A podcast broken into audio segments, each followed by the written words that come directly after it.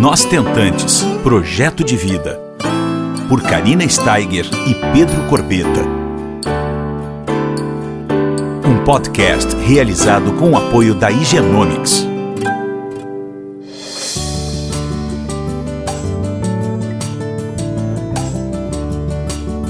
Oi, pessoal, tudo bom? Como é que vocês estão? Mais uma semaninha juntos aqui.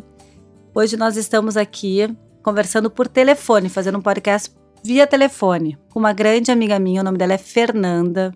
A Fernanda tem uma história muito, muito bacana de superação, de fé, de persistência. Ela foi tentante por cinco anos ela começou a trajetória dela com 37 anos, hoje ela tem 42 e tem o Matheus, de um ano e dois meses, certo?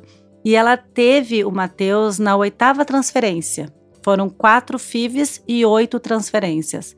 E aí ela conseguiu o nosso pequeno Matheus, que é praticamente do mesmo tempo que o Henrico, né? Fê, tudo bom, amada? É verdade, tudo bom, Karina? Obrigado por ter me convidado para fazer parte da sua trajetória aí linda, né? É verdade. E a gente ajudar as nossas amigas tentantes uhum. que tenham acreditar que tudo vai dar certo, tudo passa passa. Tudo passa. Né? A gente se conheceu, né, Fê, num grupo de tentantes. Sim. E quando eu falo para vocês que a rede de apoio é muito importante, pessoal, é porque é realmente. Tá aqui a minha amizade com a Fernanda. Foi por alguns anos durante todas as nossas tentativas, né, Fê? E como a gente trocou experiência, hein? É, várias conversas, várias experiências trocadas, né? Muito choro. Muita emoção. Aham, muita emoção. Né? Muita torcida para cada uma, né? Sempre a gente torcendo, trocando ideias, exames. Medicação. É verdade, todas as informações que a gente precisava naquele momento. Exato. E hoje a gente olha para trás e estamos aqui bem felizes dividindo com vocês, tentantes do Brasil todo, a história agora da Fernanda. Fala um pouquinho como é que foi a tua trajetória, amiga. Bom, é, a minha trajetória começou um dia eu fui numa ginecologista aqui, que eu sou carioca, né? Aí tinha que procurar uma médica aqui. E ela virou para mim com 35 anos falou: "O que que tu tá esperando?" Eu falei: "Não, vamos adiar, não tá na hora. Vamos adiar isso daí, que não que não vai ser agora. Tô nova, tem que melhorar minha carreira, tudo. Aquelas coisas que a gente faz sempre de adiar, né? E aí cheguei em casa, conversei com o marido, e o marido falou: o que, que custa a gente tentar? Vamos tentar. Aí começamos a tentativa, né? Uhum. E aí passou um ano e nada de acontecer. Aí a gente já começa a pensar: ai meu Deus, o que está acontecendo? Será que é tão difícil assim? E daí eu fui encaminhada para uma clínica de fertilização para começar os exames. Uhum. E aí lá começou a nossa trajetória. Fizemos vários exames, a médica falou que eu tinha um problema nas trompas, que eu não ia conseguir engravidar. Ia engravidar só com fertilização. E aí começou a saga. Aí a gente fez a primeira fertilização numa clínica, não deu certo. Tentamos outras outras transferências, também não deu certo e ninguém descobriu o que que era. Até que mudamos de clínica, fomos para uma outra clínica e eu engravidei de primeira. Uhum. Aí foi aquela felicidade, ah, engravidei de primeira, depois da, na segunda fertilização, né, que a gente tinha feito a primeira. Certo. Só que antes de completar as 12 semanas, eu perdi o bebê. Então foi aquele baque, aquele desespero, será que eu continuo, será que eu não continuo, o que, que eu faço, e nas minhas orações, porque assim, nessa trajetória toda, eu comecei a me ter mais é, ligação com Deus, que tudo na vida eu conseguia, e como que eu não ia conseguir um filho, já que eu estava pedindo tanto? E aí, às vezes, eu questionava ele também, né? A gente brigava de vez em quando, eu brigava com ele. Normal, é, né? É, é, falava com ele, pô, o que, que tá acontecendo? Que não tá dando, eu sempre consegui tudo. E aí ele foi me mostrando nessa trajetória toda que eu tinha que ter mais fé, que eu tinha que ser persistente, acreditar nas coisas e eu fui me entregando, porque na verdade cada fertilização e cada transferência parecia que eu nadava, nadava, nadava, chegava na beira da praia e morria afogada, porque não tinha solução. Tudo ia, acontecendo e eu chegava no finalmente, estava tudo perfeito, embrião perfeito, útero perfeito, tudo maravilhoso. E eu falava, na, na sétima tentativa, eu cheguei um dia na praia, saí daqui, fui para o Rio visitar a família, arrasada, porque já tinha feito tudo. Inclusive, a gente fez biópsia, acho que isso é bem interessante para depois de certa idade, né? Com certeza. Fizemos a biópsia dos embriões e tinha voltado um casal. Olha. Um menino e uma menina. E a gente colocou aquele casal crente que ia ter gêmeos, né? Ai, vai ser de vez os gêmeos. E colocamos os embriões e não pegou. Então aquilo ali foi assim um, Um baque. um desespero, um baque. Foi uma sensação horrorosa. E aí chega essa história da praia, que eu fui pro Rio, e minha irmã falou: vai pra praia, vai conversar com Deus, ver o que, que você tem que fazer. E aí lá eu chorava muito. E falei: é pra continuar ou pra parar? Você tem que me dar uma dica, né? Porque várias vezes eu conversava e mostrava um caminho, outro.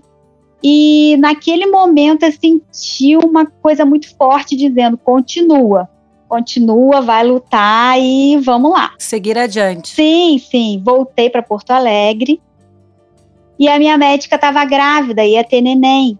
E ela me transferiu para um outro médico, ela me passou para um outro médico, bem querido também. E quando ele olhou meus exames, ele viu que eu tinha adenomiose. Nunca diagnosticado antes, no caso. Nunca tinham diagnosticado antes a adenomiose. E aí eu estava fazendo transferência e nada acontecia, né? Porque a adenomiose estava ali atrapalhando. A casinha não estava pronta para receber o embrião Olha que só. a gente tanto preparava. E aí, Fê? E aí eu peguei, fiz uma fertilização à quarta, né? Fizemos biópsia, mandamos dois embriões, voltou um. Uhum. Olha o desespero, coraçãozinho na mão, voltou um menino. Gelamos o embrião. E aí eu fui fazer um tratamento hormonal. Esse meu médico me botou na menopausa. Aí eu tive que entrar na menopausa, tomar medicações para o meu útero murchar, que é o único tratamento da adenomiose. Uhum. Menopausa ou retirada do útero. Olha só. E aí eu entrei na menopausa, voltei de férias em janeiro e a gente já implantou o Matheus. E aí tá o Matheus com um ano e quase dois meses. Meu Deus, olha Né? que fantástico um detalhe aqui na história da Fernanda. A importância, né, amiga, de um bom médico, Sim. de uma pessoa que a gente realmente confie, porque tu entrou numa menopausa que tu não estavas. É uma menopausa precoce, Não, né? É, sim, sim. Então, a importância de um médico e a responsabilidade dele de saber exatamente o que, que tu precisava naquele momento da tua caminhada. Sim, o que, que teria que fazer, né? Né? Porque tu tinha várias opções, né? Tu tinha, ele te deu um norte exatamente certeiro. Vamos Sim. conversar assim, mais ou menos, né? Uhum. E, então, assim, a coisa da fé, né? Tu teve que se reinventar depois de todas essa, Sim. essas tentativas. Acreditar em Deus, no que ele tinha me falado, continua. Então, assim, a porta foi aberta depois de novo, porque até então a gente não tinha mais o que fazer. A médica falava que não tinha mais o que fazer. Não Exatamente. tinha, tava tudo certo. Então teve uma troca de Sim. médico, teve uma, um novo diagnóstico nessa caminhada toda, teve uma nova Fernanda, né? Digamos assim. Sim, com certeza. Se eu tivesse engravidado no início, não, não seria como eu sou agora, né? Um aprendizado nessa toda trajetória aí, de muita dor, muita alegria, mas. Eu me lembro assim como se fosse hoje. Agora tu, tu falando novamente a tua, a tua trajetória, eu me lembro dos nossos encontros. A gente sempre se encontrava te- terça-feira, né, Fê? Aham, sim. Então, por isso eu digo para as pessoas, gente, pode ser que nessa caminhada que é silenciosa, que é solitária, ah, vocês não queiram dividir com muitas pessoas, tudo certo. Sim. Mas assim, tentem ver ah, a quem está passando por esse momento que nem vocês, né? É. Porque aí a gente consegue realmente ter essa troca, né, Fê? A gente tinha de fato essa troca. Eu me lembro como se fosse hoje. Com certeza. E eu vou te dizer, Karina, eu tinha muita vergonha de falar.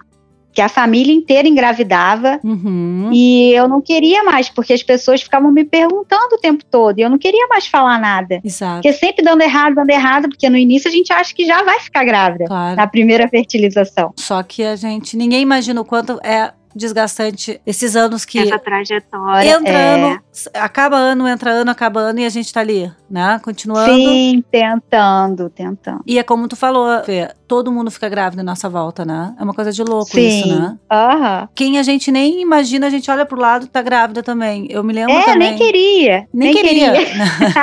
e, e eu me lembro, assim, outro podcast, eu até vou falar, que às vezes a gente fica aquela, com aquela invejinha branca, assim, e se debate, né? Sim. Tipo, será que eu tô sentindo Aham. isso? E será que é legal? É normal sentir isso, né? É. É uma loucura isso tudo que a gente vive. E eu vou te dizer que é, um- é uma invejinha que, assim, não é porque você não quer que ela fique grávida, é que você quer também estar grávida. Exatamente. Eu explicava isso pro meu marido, porque ele sempre ele evitava contar quem estava grávido. Me apoiou muito nessa caminhada, foi uma caminhada nossa, assim, sempre positivo. Quando eu baixava e achava que não ia dar certo, ele falava: "Vamos pensar positivo, vai dar certo, uma hora a gente vai chegar lá.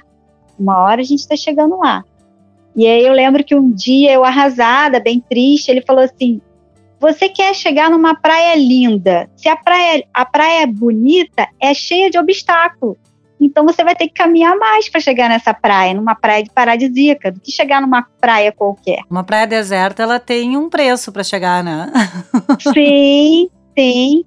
E aí assim foi. Foi companheirismo. É uma loucura, realmente. É muito legal a gente estar aqui conversando sobre isso, inclusive a importância do marido nos apoiar, Sim, porque é realmente é uma caminhada difícil, né? Quem disser que é fácil vai estar mentindo. é. Claro que para algumas pessoas ela é mais curta, para outras pessoas é mais longa, né? Sim. A minha caminhada foi de quatro anos, a tua foi de cinco. Eu conheço pessoas que foi de dois e de dez, É. entende? Então tem de tudo. Cada um tem a sua receitinha do seu bolo, né, Fê? Eu Sim. sempre falo isso. Tem o seu momento, né? A gente tem que acreditar que vai chegar o momento. E é difícil. É verdade. As meninas, é muito difícil no, no meio dessa trajetória toda, às vezes acreditar, mas a gente tem que ter fé e acreditar que vai chegar a nossa hora. É, é uma, é uma reforma íntima que às vezes a gente precisa também, né? Sim, Para poder seguir em frente, porque sim, eu também eu olho para trás e eu vejo que nas minhas tentativas com os meus óvulos, que foram antes da ovodoação,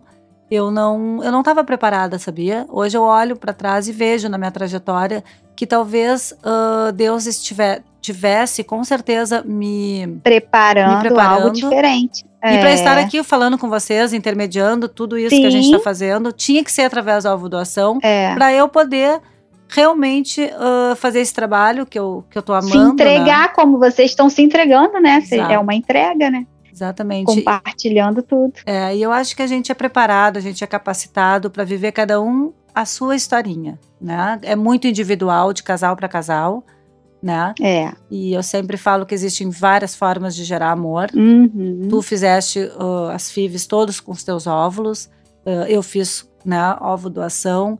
E estamos nós duas aqui felizes Sim. da vida compartilhando nossas histórias com as ouvintes e tentantes, com os nossos dois filhotes em casa, graças a Deus, com Sim. bastante saúde, Graças a Deus, né? né, que é o mais importante. É. E, e é muito legal, assim, é por isso que eu trago essas histórias para vocês, gurias, e famílias de todo o Brasil, porque simplesmente vocês não podem desistir, né? Existem vários momentos que a gente não vai ter fôlego, né, Aham. Fernanda? A gente Sim. vai estar querendo desistir, normal isso, né? A gente respira, sacode a poeira e vambora, vamos de novo. Vai pra praia, dá uma falada com Deus, É. que nem tu fizeste, né? Sim, toma um banho, faz alguma coisa, mas tem que renovar aí, tem que pensar sempre em renovar. E pensar positivo. Pensar positivo, mesmo que seja difícil, a gente tem que juntar nossos caquinhos, até porque é uma Sim. montanha custa de sentimentos, faz parte isso. E compartilhar com outras pessoas que você confia é bom isso, pessoas que estão passando pela mesma situação. Essa rede de apoio. Isso conforta, né? Isso, porque você não é a única que está passando por isso. E quantas vezes, né, Fernanda, a gente. ah, eu me lembro de sair do nosso encontro, tipo, com uma, com uma dica tua, com uma dica da Sim. Joyce, que também vai falar aqui conosco, Aham. uma dica da Aniele, É. uma dica de todas as meninas, e a gente chegar no nosso médico e dizer: olha, ah, quem sabe a gente não faz o exame tal, e a gente conversar com o médico e trocar uma ideia. Sim, Tudo isso é rede de apoio. é.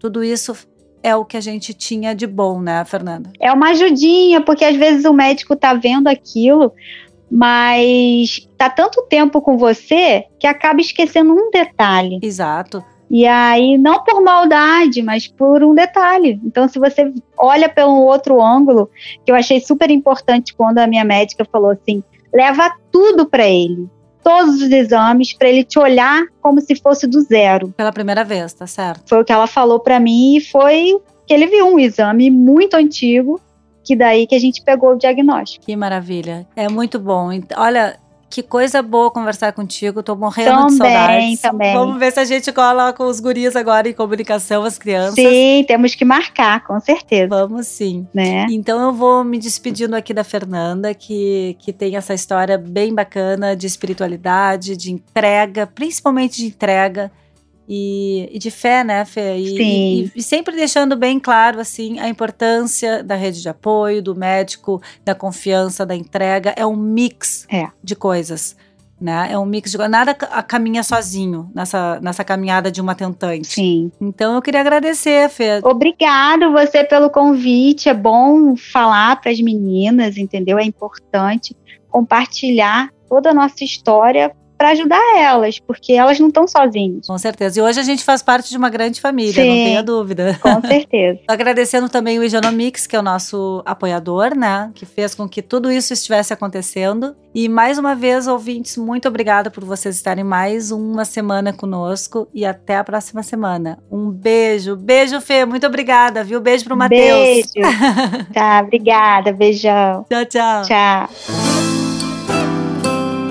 Você ouviu Nós Tentantes, com o apoio da Igenomics.